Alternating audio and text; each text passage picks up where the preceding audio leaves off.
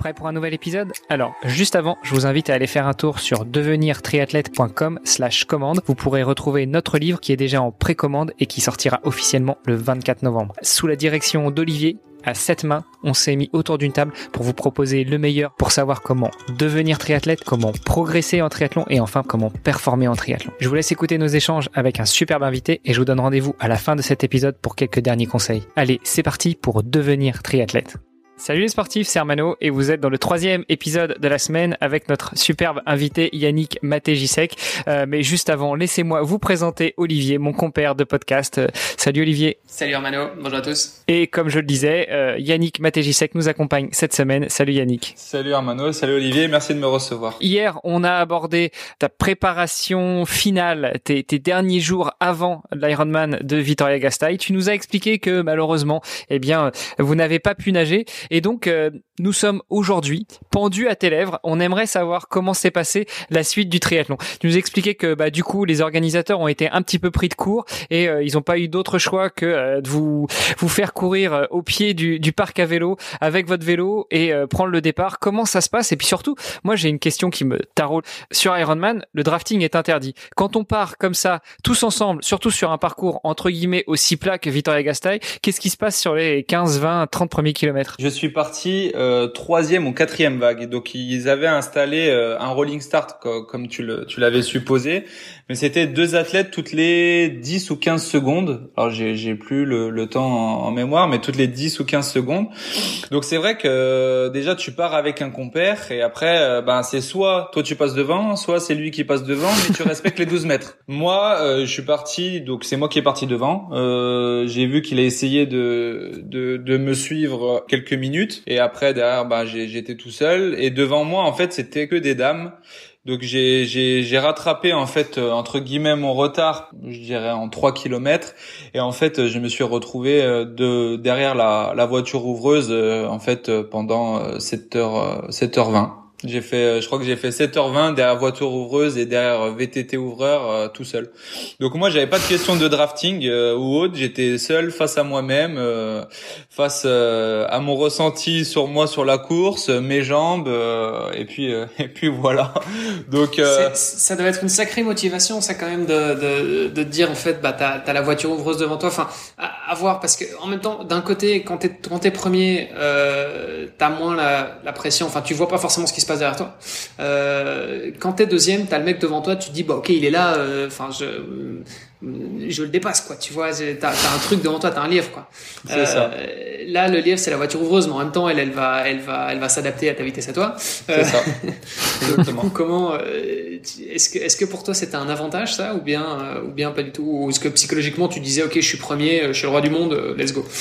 Ça, ça, te rappelle rien Olivier ça sur sur la Race Cross Belgium avec le deuxième qui te talonnait à quelques mètres derrière? Oui, ouais, enfin ça c'est voilà une autre, une, autre, une autre étape euh, par laquelle je suis passé au mois d'août, mais c'est vrai que euh, bon moi j'avais le deuxième qui était en, ligne de mire quoi, donc euh, ouais.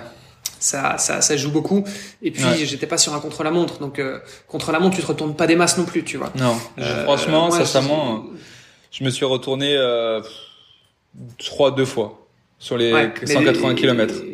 Et donc du coup, toi, t'étais quoi? T'étais concentré dans ton truc, tu, tu, connaissais tes vitesses, tu connaissais tes watts, tu savais ce que t'avais à faire, tu te concentrais là-dessus? J'avais mes watts qui étaient calculés depuis tout le temps, où je savais ce que je devais faire, mais en fait, quand je monte sur le vélo, mon capteur de puissance ne marche pas. Et bah du coup, j'ai fait euh, au feeling. Comme j'ai dit, c'était j'ai euh, racheté d'un coup sur euh, ma machine le gestion luxe plus plus, où il fallait que je, je, je je fasse la gestion de ma course.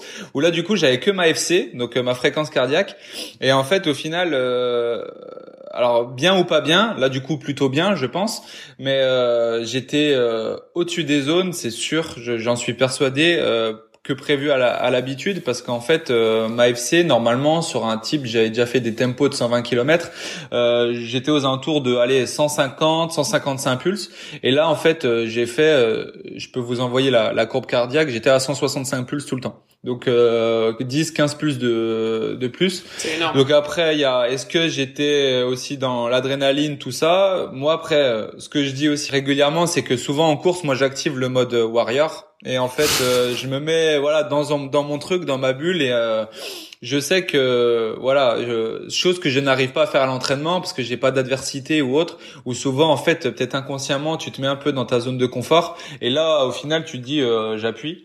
Donc euh, au final je regardais ma FC et puis euh, les kilomètres heure et je me disais ben de toute façon faut que j'appuie et et je voulais rouler à, à 40 à l'heure. Donc donc j'ai roulé et après derrière oui comme pour répondre à ta question donc la voiture ouvreuse c'est clair que c'est un petit kiff. Tu te dis je suis premier mais au final, euh, faut pas oublier que derrière, on est parti en rolling start. Oui, c'est ça, euh, c'était vraiment premier. Voilà. En fait, Donc, euh, il suffit que le mec, euh, il fasse, il, il, te revienne, admettons, pas loin de toi, mais s'il est parti cinq minutes derrière toi, il, aura le meilleur temps vélo. Donc euh, faut rester dans son monde. Euh, voilà, faut faut faire preuve d'humilité et se dire on sait jamais quoi. Il y avait trois boucles. Donc j'imagine il y a un moment t'as les supporters ou quoi sur le bord de la route qui te disent bah en fait ouais t'es t'es premier, t'es vraiment premier en termes de temps bien il y a des moments où peut-être tu as perdu justement ce, ce, cette place enfin, Comment ça s'est passé? Alors moi je, je savais pas du tout où j'en étais. Là où juste j'ai pu voir, c'est sur la troisième boucle. En fait, tu fais un aller-retour. En fait, tu vas chercher un rond-point euh, proche du lac, euh, tout à l'est, et tu reviens. Et là, en fait, je recroise un mec.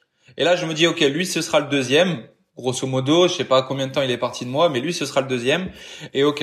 Et euh, donc euh, je savais à peu près que j'avais quand même, euh, j'avais, je pense, euh, allez, on va dire 5, au moins 5 minutes d'avance minimum. donc du coup, je savais que j'étais pas trop trop mal. Après du coup, j'ai géré ma fin ma fin de parcours parce que je commençais à avoir un peu mal aux cuisses parce que même la gestion luxe plus plus, ça ça me faisait ça me faisait un peu mal. Je me disais bon, là va falloir faire un peu gaffe. Et heureusement que je me connais bien. Et puis, euh, de toute façon, tout athlète qui s'entraîne régulièrement finisse par se connaître. Et ça prouve aussi que c'est très important. J'ai pu poser le vélo euh, avec suffisamment d'avance. Et, euh, et, après, d'ailleurs, là, là où j'ai pu, j'ai pu regarder, ben, c'est surtout sur les parties vélo. Parce qu'en fait, on passe tellement par plein de petits chemins qu'on se recroise à peu près. Et derrière, en fait, je me faisais des checks dans ma tête pour savoir si j'étais toujours un peu en avance ou pas. quoi. Et alors, justement, tu poses le vélo. Alors, fais-nous rêver quel est ton, ton split vélo euh, J'ai mis sur 182. Je dis 182, normalement c'est 180, mais on avait tous 182 à l'arrivée. Euh, J'avais fait 4h28. 4h28, donc c'est 40,6 de moyenne tout seul. Donc j'avoue que là, je, je, suis assez content et fier de, de, de, pouvoir me dire dans ma tête sur un Ironman, j'ai fait un contre-la-montre avec 1200 de D+, à, à plus de 40 de moyenne. Donc euh, c'est vrai que je suis, je suis content. Et après, derrière, avoir enchaîné le marathon euh, en moins de 3 heures aussi, euh, ça prouve que j'en avais encore dans les pattes. Quoi. Et what, what estimé sur le vélo euh, sans, sans le capteur? Sans le, Moi, sincèrement, je pense. Alors, normalement, je suis j'étais censé être entre 250 et 270. Là, je pense que j'étais plus aux alentours de 270, 280, je pense. Parce que si avec 15 plus de plus, c'est sûr que je suis plus proche des 280 que c'est c'est sûr parce que si si je serais vraiment à mes watts euh, voilà j'ai fait mes tempos je me connais je devrais être à 155 pulses. Donc je pense que par rapport à tes vitesses aussi je pense que c'est un bon indicateur parce que c'est vrai que la, la, fréquence cardiaque enfin on y revient aussi beaucoup hein, mais euh, les les les, les coachs euh, on va dire un petit peu plus old school euh, ont tendance à effectivement à regarder beaucoup la fréquence cardiaque et aujourd'hui justement c'est quelque chose qu'on regarde de moins en moins avec avec les capteurs de puissance puisque bah, il y a des il y a des facteurs externes le stress le est-ce que t'as, je sais pas, est-ce que t'as bien dormi, t'as mal dormi. Enfin voilà, il y a, y a, plein de petites choses en fait qui peuvent influer sur ta, ta fréquence cardiaque finalement. Donc, euh, c'est vrai qu'on la regarde un petit peu moins, mais je pense que rien qu'avec la vitesse, effectivement, euh, euh, avec l'entraînement en général, on, peut, on peut commencer à avoir un, des estimations qui sont plus ou moins correctes, quoi. Ouais, tout à fait. Bon, et tu pars sur la course à pied, comment ça se passe? Bah, je pars sur la course à pied. Du coup, bah là après, euh, je me suis dit, je sais que de toute façon, les, les Espagnols aussi, c'est des, c'est des super supporters. Alors j'étais content. Et vu qu'on passait à plein d'endroits, etc. Mais franchement, c'est des malades. Les, les Espagnols, c'est dommage que t'as pas pu vivre ça. C'est un truc de fou. Ils crient, ils crient, ils crient. Ils ont des, des, des, du matos pour faire du bruit et tout. C'est, c'est trop bien. Mais du coup, faut quand même se caler. Faut pas partir en 3,20, tu vois, au kilo, parce que là, euh, sinon t'es mort. Euh, du coup, souvent quand tu pars euh, du, du, parc à vélo, tu souvent t'as envie de partir fort, etc. Alors moi, je me suis, j'ai vite regardé ma montre, je me suis vite recalé dans mes allures, donc c'était, euh, moi, je partais sur 4,05 au kilo. Euh, donc j'ai pu faire le premier semi comme ça. Euh, en 4,05 sans souci. Et après voilà j'ai j'ai eu un petit coup de mou sur le sur le deuxième semi où j'étais plus en bah, j'appelle pas ça une explosion mais voilà j'étais plus en en 4,25 4,20 4,25 sur la deuxième partie. Donc euh, ça m'a fait le, le, marathon en 2h56 après au final. Ce qui est pas mal. Euh, quand tu regardes Rolling Start ou pas, euh, le deuxième, tu le mets quand même plus de 10 minutes. Ouais, 11 minutes, c'est ça. Ouais. ouais. Et du coup, le deuxième, il fait son marathon en 3 heures, lui 3h056, un truc dans ce style. Donc au final, j'ai même fait un, un meilleur marathon derrière aussi. Donc je suis je suis content aussi. Je pense que cette configuration avec le départ à froid tu vois, euh, sur le vélo, euh, je pense qu'il y en a beaucoup qui ont euh, qui sont emballés à cause de ça parce que du coup bah t'as un peu le côté euh, bon déjà un euh, fait chier je suis venu jusqu'en Espagne pour faire un, pour faire un, Ironman et c'est même pas un, vrai Ironman enfin il y a pas la natation donc voilà. Donc du coup euh, je vais m'exprimer à vélo. Et, euh, et, moi j'ai vu c'est marrant parce que bon sur Ironman il y a l'application pour pour suivre les, les, différents athlètes. Donc je regardais un petit peu ce qui se passait et je voyais les mecs ils étaient à 45 44 de moyenne. Je me disais mais c'est pas possible enfin c'est c'est le parcours commence par une descente enfin il y a un truc et, et en fait il y en a énormément qui ont complètement explosé par la suite Donc, euh, donc je pense que la gestion est importante. Hein. C'est ça, mais comme tu disais, la première partie, elle est plutôt en notre faveur parce que moi, alors, euh, je sais que ma puce, elle a fini par bugger. À un moment, euh, j'ai fait peur à quelques personnes qui me suivaient. La première partie, je l'avais à 46 de ce qu'on me disait, donc du coup, au final, en fait, c'était plutôt descendant. Mais après, il y avait quand même des passages qui sont casse-pattes. C'est pour ça qu'on a les 1200 de D+. Et c'est pas genre, ben déjà, t'as beaucoup de toboggans. Et après, derrière, t'as quand même des, des, des petites bosses à 10% de 500 mètres où là, t'es obligé de passer le petit plateau. Okay. Donc en fait, tu as vraiment un moment où d'un coup ça te casse ton rythme où tu passes de 40 45 à l'heure à boum à t'es à t'es à 15 quoi. Après, faut se relancer derrière aussi, et c'est ça qui fait mal aux jambes. Tu finis la course à pied, forcément, euh, tu finis sur le tapis rouge et tu lèves euh, la banderole. Il y a d'ailleurs des, des, très belles photos euh, de toi sur sur Insta. Euh, Qu'est-ce que ça donne quand euh, on gagne son premier Ironman? Entre guillemets, mais bon, on va pas te l'enlever, hein, ça reste un Ironman. Qu'est-ce que qu'est-ce qui se passe dans ta tête dans les premières minutes et puis euh, dans les, heures, les, les, jours, les semaines après? Bah déjà, tu me dis mais euh, j'ai pu faire ça. Déjà, j'ai pu le finir d'une part et surtout, voilà, c'est mon premier. Je, vais gagner. C'est un aboutissement énorme parce que derrière, j'ai fait, fait la, une prépa euh, forcément minutée au maximum et optimisée dû à mon boulot, etc. Donc après, déjà, c'est vraiment un aboutissement où, où derrière, j'en avais des frissons. C'est à la fin j'arrivais limite même plus à courir normalement tellement euh, voilà j'étais j'étais heureux c'est ça passait partout j'avais envie de pleurer aussi je vais pas me le cacher. Euh, voilà c'est j'avais tout. C'était vraiment après des, des, larmes de joie évidemment derrière tu dis euh, voilà j'ai réussi je l'ai fait et, je suis je suis super content euh, et surtout fier faut être fier de soi aussi fier de ce qu'on fait à son niveau aussi et ça, faut pas l'oublier, faut pas se l'enlever, que ça soit à n'importe quel niveau, même amateur, même fin de peloton, comme comme vous dites, et que voilà, il faut il faut être fier de ce qu'on peut faire tant qu'on fait du sport, c'est le plus important aussi derrière. Je vois tout à fait ce que tu veux dire. C'est vrai que euh, le moment où tu te dis, euh, ok, c'est bon, je vais gagner enfin la, la, la, victoire est à moi et euh, t'as un petit relâchement. Tu vois tu te dis euh, bah, en fait à la limite c'est bon euh, je suis quasiment euh, enfin tu vois je suis quasiment certain de gagner c'est bon il y a je, bah, en fait il reste peut-être encore euh, plusieurs kilomètres. Enfin ça, ça, ça m'est arrivé sur la Race Cross Belgium où en fait je pense que j'avais encore 20 30 kilomètres une vingtaine de kilomètres devant moi. Tu te dis bah en fait 20 kilomètres tu peux toujours tu peux toujours encore exploser sur 20 kilomètres tu vois t'en sais rien mais mais, mais, mais, mais en même temps, euh, et, donc t'as as ce petit relâchement et c'est, ça peut être dangereux en fait. Ah mais clairement. Mais après même tu vois la, la, le passage euh, où il reste 100 mètres, je, là j'étais relâché, j'avais les crampes qui montaient, j'étais. En fait c'est simple, il fallait que j'arrive.